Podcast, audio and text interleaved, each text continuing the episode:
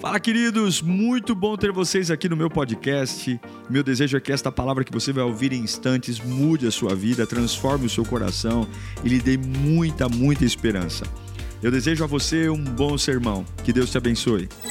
Ageu capítulo 2, versículo 1 ao 9. Eu creio na palavra e eu creio no poder que ela tem de mexer com a gente. Deus falou comigo algo muito forte nessa tarde. Eu sei que essa palavra é recado para alguém aqui.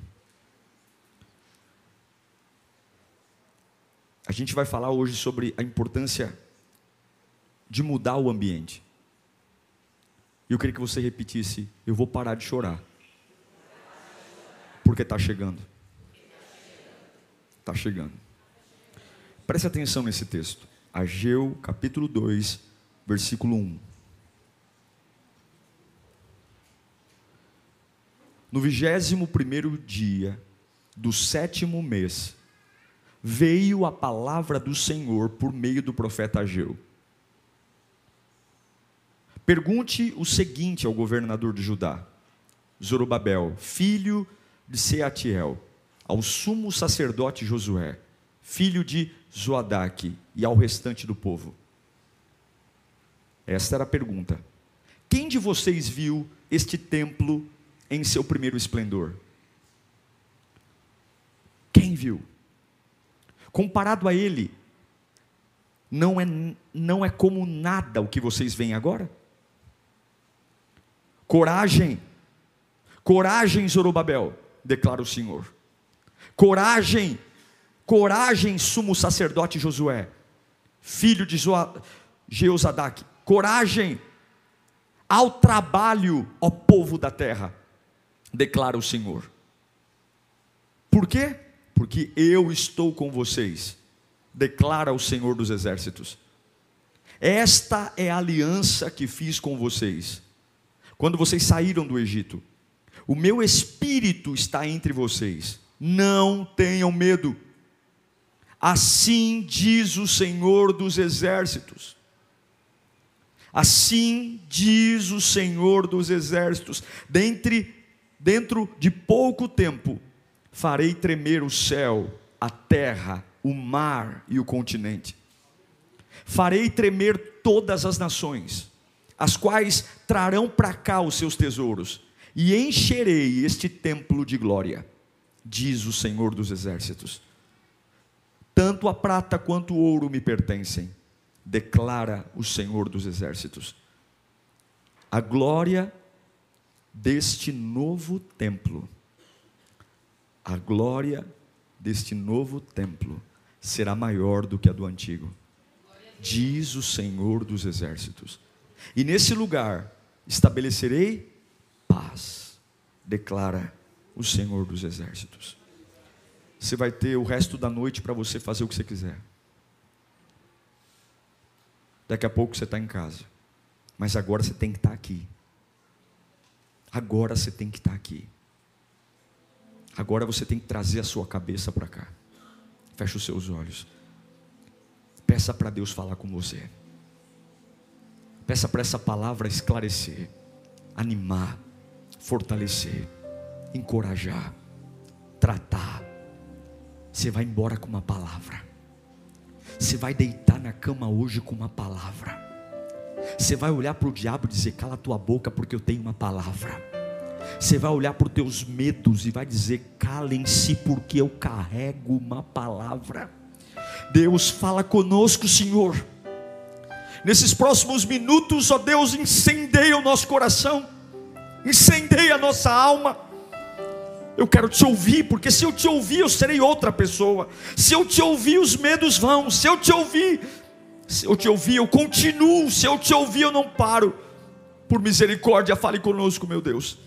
Em nome de Jesus. O capítulo 2 do livro de Ageu fala de um templo. Um templo que está em ruínas há mais de 50 anos. Por que, que está em ruínas? Porque o povo de Deus foi levado cativo para a Babilônia. foi exilado. E nesse período de exílio, o templo, o famoso templo de Salomão, foi completamente destruído. O exílio foi algo tão difícil para eles que lá no Salmo 137 tem um depoimento desse tempo que eles ficaram exilados na Babilônia. Foi algo tão terrível, tão terrível, que eles fazem esse depoimento. Eu quero ler Salmo 137, 1. Junto aos rios da Babilônia, nós nos sentamos, choramos com saudade de Jerusalém, saudade de Sião. Ali nos salgueiros penduramos as nossas harpas, eles não queriam cantar mais. Ali os nossos captores pediam, os nossos opressores exigiam canções alegres, dizendo: cantem para nós, cantem para nós uma das canções lá de Sião. Como poderíamos cantar canções do Senhor numa terra estrangeira? O capítulo 2 de Ageu vai muito além do que a reconstrução de um templo. Tem gente que fala assim: vamos reconstruir o país, vamos reconstruir a cidade.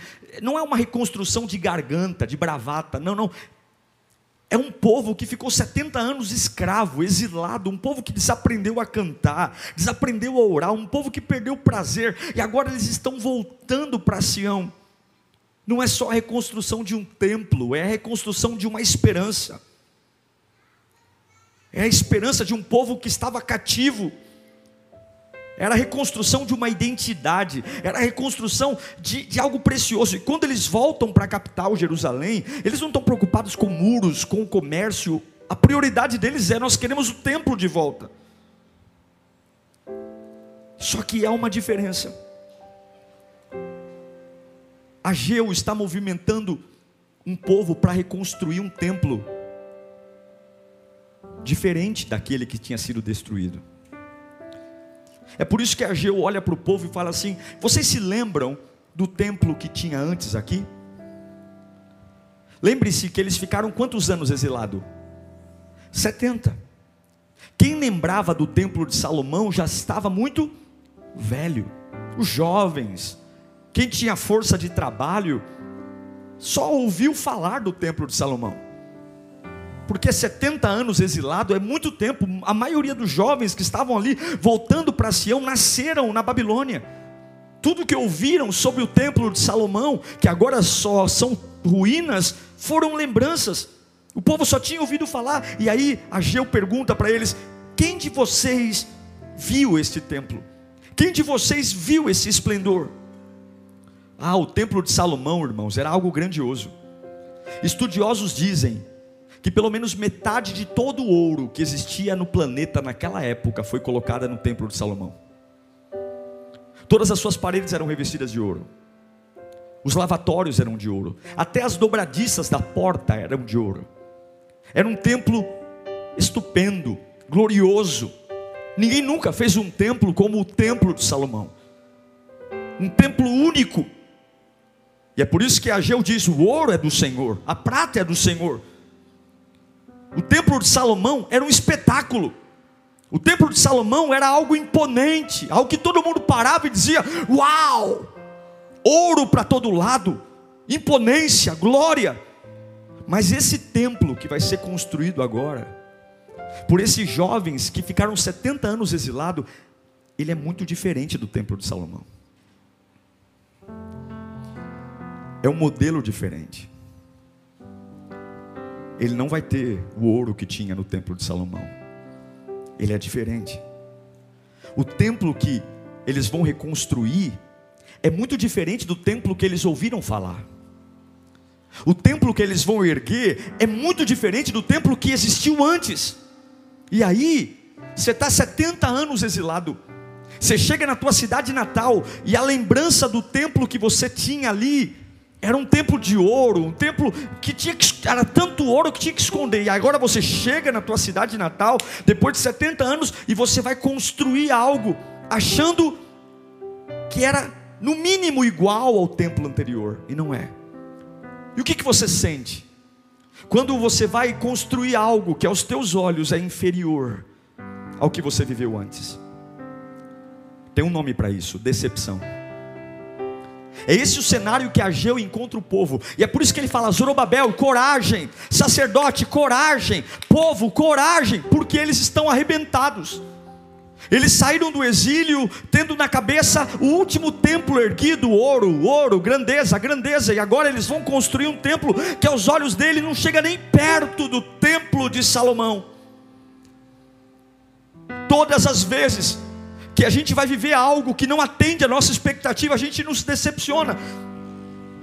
E Jesus está acostumado com a gente viver assim. Eu me lembro muito de João capítulo 11, versículo 35 quando Marta e Maria estão extremamente decepcionadas com Jesus, porque o irmão dela estava doente, e Jesus não vem quando o irmão dela está doente, Jesus chega quando Lázaro está sepultado há quatro dias. E elas estão decepcionadas, porque o Jesus que chegou não era o Jesus que elas esperavam, não chegou no tempo que elas esperavam. E aí, Jesus, quando as vê, elas estão com olhos que recriminam. Marta está nervosa, Maria está nervosa, tirando satisfação. Por que, que o senhor demorou? Por que, que você chegou? Elas estão extremamente decepcionadas, porque o amigo Jesus não fez o que elas queriam, e aí o que eu acho lindo é que Jesus não dá um sermão nelas. Jesus não aponta o dedo na cara delas e fala: "Vocês são ingratas. Eu vim aqui para resolver o problema". A Bíblia diz que quando Jesus as vê chorando, o que que ele faz? Porque ele sabe que quando a gente se decepciona, tem uma história. Tem uma história. A gente já imaginou muita coisa nessa vida. A gente já fez muito projeto nessa vida, e tem horas que a gente vai construir algo e você fala assim: não é tão bom quanto foi antes. O templo de antes era maravilhoso. Como é que eu vou construir algo que não vai chegar aos pés do que já existia? E aí, quando Jesus nos vê decepcionado, pelo menos o que a Bíblia mostra, ele vê Marta e Maria decepcionado, ele não esculhamba elas, ele não, ele não, ele não humilha, ele chora. Porque ele entende que há uma história por trás dessa decepção. Não é de graça. Não é de graça que, que Ageu está tendo mau trabalho, porque você chega em Jerusalém, ouvindo que o último templo era maravilhoso, e agora como que eu vou reconstruir algo desse jeito? Eu aprendo com Jesus que nós vamos ter decepções muitas vezes, e a gente não precisa esconder essa decepção, porque o melhor lugar para cair é na mão de Deus. O templo antigo tinha ouro, mas tanto ouro, mas tanto ouro, que eles escondiam ouro. Mas Deus está falando: eu quero que vocês construam um novo templo. Eu não estou implantando só um, um templo novo, eu estou implantando um novo modelo, e novos modelos nos decepcionam, porque a gente está acostumado com algo grande, a gente está acostumado com algo que a gente planejou, e Deus está dizendo: não, vai ser diferente. Coragem, porque vocês vão construir algo diferente. Quando Deus muda o nosso modelo, a primeira coisa que a gente sente é decepção. Eu estou decepcionado, pastor. Eu estou decepcionado porque depois de tanto sofrimento, tanto sofrimento, quando eu achei que a vida seria assim, não foi. Mas o maior problema é que os 70 anos de exílio não tirou só o templo, tirou a identidade. Eles esqueceram como adorar, adorar a Deus. Eles esqueceram como servi-lo. Eles esqueceram a presença de Deus era algo estranho. Não é só um templo novo, mas é uma identidade. Ageu capítulo 2 não fala só de um templo novo, mas ele fala sobre lágrimas que seriam derramadas por uma identidade. O que Deus está fazendo com o povo não é só um templo, mas é prepará-los para o melhor. O melhor. O melhor. Tanto tempo desejando coisas que não importam. Tanto tempo desejando, porque Deus não vai fazer Escute o que eu vou dizer aqui. Você precisa ter muita coragem, porque Deus não vai fazer como antes. Simples. Por que, que Ele não vai fazer como antes? Porque Ele vai fazer melhor. Eu vou dizer de novo: Deus não vai fazer como antes. Simples.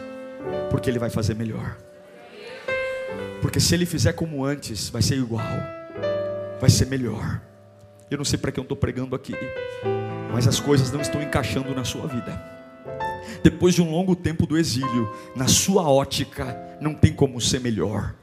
Na sua ótica não tem porque na sua cabeça tudo que ficou de melhor. Eu vou dizer para você que o inimigo do bom não é o ruim. O inimigo do bom é o antes. Eu vou repetir. O inimigo do bom não é o ruim. O inimigo do bom é o antes. É quando eu quero o que aconteceu antes. É quando eu estou triste porque eu não consigo fazer como antes. Porque antes tinha ouro, antes tinha ouro, antes tinha ouro e agora não tem. Mas é uma voz que ecoa, que coragem, coragem, coragem, por isso que eu amo o apóstolo Paulo em 2 Coríntios capítulo 3, versículo 18. Olha o que é crescimento, leia esse texto comigo, leia. E todos nós, com a face descoberta, contemplamos a glória do Senhor, segundo a sua imagem, estamos transformados com glória cada vez, a qual vem do Senhor, que é o Espírito, é de glória em glória.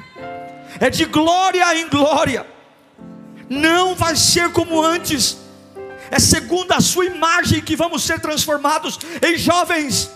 Tira os olhos do que se foi, não será como antes, não será. Não será como foi com seus sete anos de idade, não será como foi na semana passada, não será como foi no auge da sua vida, porque se Deus fizer igual, não tem como ser melhor, não vai ser igual.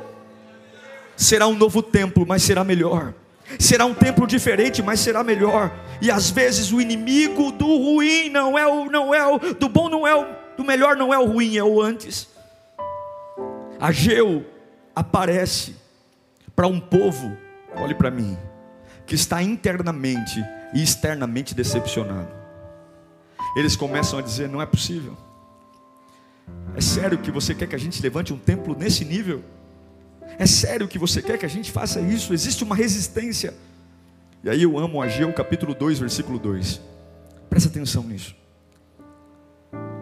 Ageu levanta e fala o seguinte: Pergunte o seguinte ao governador de Judá, Zorobabel, filho de Sa Seatiel, e ao sumo sacerdote Josué, filho de Josadac, e ao restante do povo. Esse povo está olhando para entulho, esse povo está olhando para ruínas. Esse povo está olhando para um monte de concreto, de pedra em cima de pedra. Não tem glória. Presta atenção, nada se parece como antes. E como é triste olhar para a sua vida e ver que a glória que tinha antes não existe mais. Coloque-se no lugar daqueles homens que ouviram falar de tanta grandeza, de tanto ouro, de tanta riqueza, de tanta pompa, e agora eles estão no meio dos entulhos. Como é triste ver que os amigos que estavam antes não estão mais. Como é triste ver que o apoio que eu tinha antes eu não tenho mais. Como é triste ver que as oportunidades, o apoio, a grandeza não existe mais. Como é triste olhar para a nossa vida e ver que a gente saiu da Babilônia, chegamos em Sião, o lugar que a gente mora, mas as coisas não são como a gente costumava ser, não são como eram antes. Não é nada do que eu ouvi falar, não tem nada a ver com a grandeza que me contaram, não tem nada a ver com a formosura, não tem nada a ver, é apenas um monte de entulho e uma ideia de um templo que não se parece como o de antes. Mas Deus fala para Ageu: fala com o que sobrou, chama o restante. Olhe para mim. Centenas de milhares de pessoas foram para a Babilônia. Sabe quantos voltaram? Sabe quantos voltaram? 60 mil.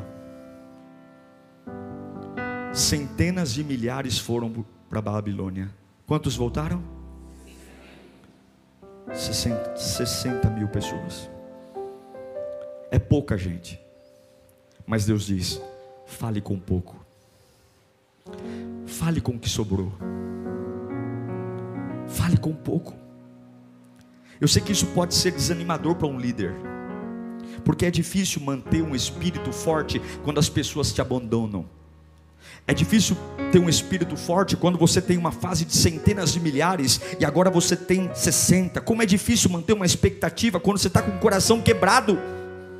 Mas cuidado para não se concentrar tanto naqueles que foram embora e não se dar conta do que sobrou. A Gil está falando coragem. Nós somos poucos, mas sobrou gente aqui. Você pode estar em minoria, mas alguma coisa sobrou. Você pode estar sofrendo algo, mas alguma coisa sobrou. Deus está falando, mesmo que seja uma fração, Ageu, grita aí, grita para Zorobabel, grita para o sacerdote Josué, fale com quem sobrou, fale. Talvez a vida não está o que você imaginava, porque a sua, a sua decepção vai dizer: não tem nada pelo que agradecer, não tem nada, mas existe um restante, por pior que seja a tragédia, por pior que seja a sua dor, sempre tem algo que Deus permitiu sobrar. Resta um pouco de unção na sua vida, mesmo no meio da dor, resta um pouco de fé na sua vida, mesmo no meio da dor, mesmo que o passado teve ouro e agora você está lidando com, com bronze, com entulho, resta um pouco de fé. Deus nunca vai deixar você sem nada, Deus nunca vai deixar você desamparado. Foram centenas de milhares e voltou só 60 mil, e Deus está falando: não despreza o que eu deixei sobrar, não despreza o que eu permiti ficar. Você não consegue ser grato porque você não vê o que sobrou. Pode ter te deixado frustrado, decepcionado, deprimido. O inimigo pode ter quebrado o seu coração e te mantido chorando por muito tempo, mas esta palavra vem da parte de Deus para dizer: pare de chorar, algo está chegando na sua vida. Pare de chorar, algo está chegando na sua vida. Eu quebrei sua expectativa, eu quebrei o seu modelo porque eu tenho que te tratar. Eu quebrei o seu modelo, não vai ser como o de antes, não vai se parecer nem de perto com o templo de Salomão, vai ser um outro templo, uma outra construção, uma outra ideia, mas eu garanto para você: o melhor está por vir, o melhor está por vir, eu estarei com você. Deus olha para Ageu e diz o seguinte: grita para esse povo: eu tenho uma aliança com eles, eles são só 60 mil, eles não têm uma lembrança do que eu vou fazer, mas eu estarei com eles. Aí eu me lembro de Mateus 28, 20, quando Jesus diz: Eu estarei com você todos os dias até a consumação dos séculos. Aí eu me lembro de Romanos 8:31, quando a Bíblia diz que diremos pois diante de todas as coisas, se Deus é por nós, quem será contra nós? Se algo te decepcionou, em nome de Jesus, isso está diferente. Pastor, minha vida está diferente. Pastor, minha família está diferente. Minha empresa está diferente. Nada se parece com o que eu ouvi falar. Nada se parece com o que eu imaginei. Nada se parece. O mesmo Deus que usou Ageu está me usando aqui hoje para dizer: pare de chorar. Algo está chegando. Abaixore canta lá, Pare de chorar, porque o melhor está para vir. É como se a Geu olhasse para os meninos, dizendo: Eu sei que vocês estão pensando. Eu sei que vocês viram nas fotos no Instagram o Templo de Salomão. Eu sei que nada do que está acontecendo é o que vocês imaginaram. Eu sei que nesse mesmo lugar que a gente está construindo esse segundo templo, o primeiro era maravilhoso aos olhos dos homens. Mas Deus não está reformando só um templo, Deus está reformando a gente. Muitos pensavam, presta atenção, que a primeira versão era a única versão possível. Muita gente está dizendo: se não for como antes, eu não vejo saída. Se Deus não fizer igual antes, eu nunca vou ser feliz. Porque na nossa cabeça só tem um tipo de templo: é o templo de Salomão templo que eu conheço é só daquele jeito. Família, relacionamento, trabalho, se não for do jeito que me contaram, se não for do jeito que eu imaginei, se não for do jeito que eu planejei, eu não consigo ver outro tipo de templo. E aí Deus está dizendo: não, não vai ser igual, vai ser um outro templo, vai ser um outro jeito. Mas escute, vai ser diferente, mas vai ser melhor. Lembra de Lázaro? Lembra quando Jesus chegou e viu a decepção de Marta e Maria? Lá no João capítulo 11, versículo 38. Jesus chorou. Mas ele não só chora quando você está decepcionado. Olha lá. Jesus outra vez chorou o quê? Profundamente e comovido. Mas ele ele foi. Eu vou te dizer uma coisa, Jesus vai onde precisa ir. Ele entende a sua decepção, ele entende a sua frustração, ele entende, ele entende que você está arrebentado porque você criou uma ideia na cabeça de como a vida ia ser. E ele não vai te culpar por isso, porque ele sabe que você tem uma história, ele sabe que ao longo da vida você sofreu um monte de coisa, ele sabe, ele sabe que Marta e Maria estavam colocando para fora uma decepção porque não estava sendo fácil mesmo, e ele não vai apontar o dedo na tua cara e te chamar de herege, te chamar de culpado, ele vai chorar o teu choro, mas ele não fica parado, ele vai até onde não funcionou, ele vai até onde precisa ir. Jesus chorou chorou, mas ele parou de chorar para ir aonde tinha que ir. E ele disse, no versículo 43, depois de ter chorado, depois de ir, ele vai dizer: depois de dizer isso, Jesus bradou em alta voz e disse: Lázaro, vem para fora. Não era do jeito que Marta e Maria queriam, não é do jeito que elas planejavam, não era o templo que eu queria fazer. Jesus entende a minha frustração mas Ele vai aonde precisa ir para mudar o meu coração e dizer: nada está perdido. Não é porque você não está entendendo o que eu estou fazendo que alguma coisa não vai resolver. O que eu vou fazer, eu vou cuidar de você. Escute, no meio da decepção, no meio da saudade, há um Cristo que vai até você e vai dizer: coragem, coragem, porque o melhor está por vir coragem. Lá tem Ageu gritando: coragem, sacerdotes, coragem. Vamos fazer esse templo, vamos construir, porque o melhor está por vir. Lá em Esdras, capítulo 3. Em Esdras, capítulo 3, eles contam como foi a construção. Presta atenção. Quando os construtores lançaram o que? A janela? Não, o alicerce. O alicerce é, é o chão é a parte mais rasa, é a parte menos visível. Quando eles lançaram os alicerces do templo, os sacerdotes com as suas vestes e suas trombetas, e os levitas e os filhos de Asaf com os símbolos, tomaram seus lugares para louvar ao Senhor, conforme prescrito por Davi, rei de Israel. Olha versículo 11: com louvor e ações de graça cantaram responsivamente ao Senhor. Ele é bom e o seu amor dura para sempre. E todo o povo louvou ao Senhor em alta voz, pois haviam sido sido lançados o que?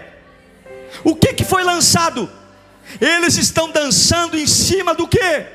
Do alicerce, sabe por quê? Porque eles entenderam que é diferente, mas Deus continua lá. Está na hora de você começar a dançar em cima do alicerce, está na hora de você entender: é diferente do que eu imaginei, é diferente do que eu pensei, mas não quer dizer que será pior. Deus ainda existe, e está na hora. Coragem, Jerobabel, coragem, Josué, coragem, os 660 mil homens, e eles dançam, porque em nome de Jesus eu quero profetizar. Hoje você vai abandonar o choro para voltar a trabalhar, hoje você vai abandonar abandonar o choro para voltar a dançar em cima do alicerce. É diferente porque você não está sozinho nessa, Deus está com você. Olha o versículo 12 de Êxodo 3. Mas muitos dos sacerdotes e levitas, dos chefes das famílias mais velhas, os mais velhos tinham conhecido o templo anterior. Isso aqui é fundamental. Mas muitos dos, sacerdotes, dos levitas, do chefe das famílias mais velhos, que tinham visto o templo anterior, do que era feito o templo anterior? De ouro. Choraram em alta voz, quando viram o lançamento do alicerce desse templo. Muitos, porém, gritavam de alegria. Não tem ouro, mas tem algo diferente. Não tem o que tinha o templo de Salomão.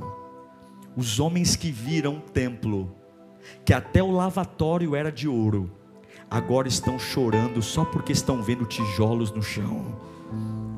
Ou você chora ou você trabalha. Deus manda dizer: não será como antes, mas será infinitamente melhor, diz o Senhor não será como antes, mas será infinitamente mais poderoso.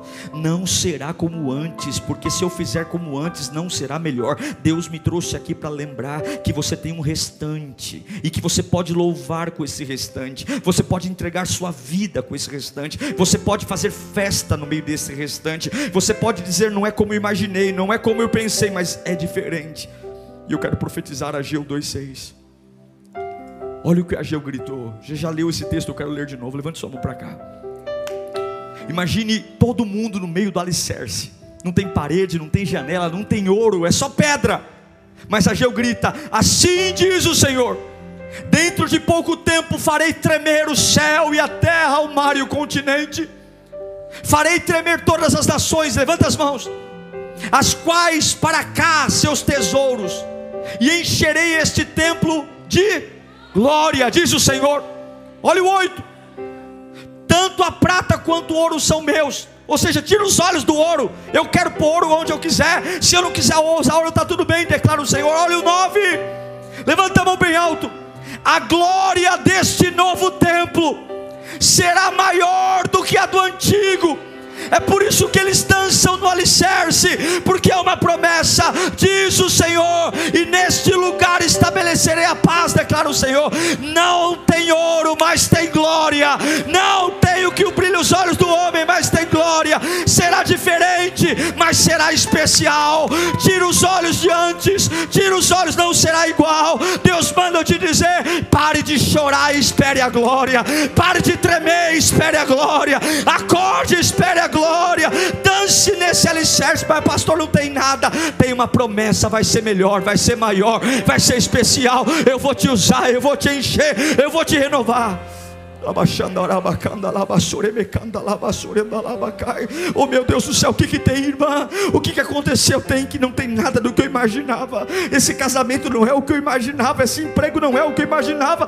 Esse contrato não é o que eu imaginava. Mas eu carrego uma palavra. Eu só estou vendo um alicerce. Não tem nada para me apegar. Não tem nada como antes. Nada se parece. Mas Deus falou comigo. Vai ser melhor. Vai ser especial. E é por isso que eu canto mais alto. É por isso que eu oro mais mais alto, é por isso que eu não paro, é por isso que o meu coração pega fogo, é por isso que eu quero viver, é por isso, porque aqueles que viram o templo de Salomão estão chorando em ver o, o alicerce do templo novo.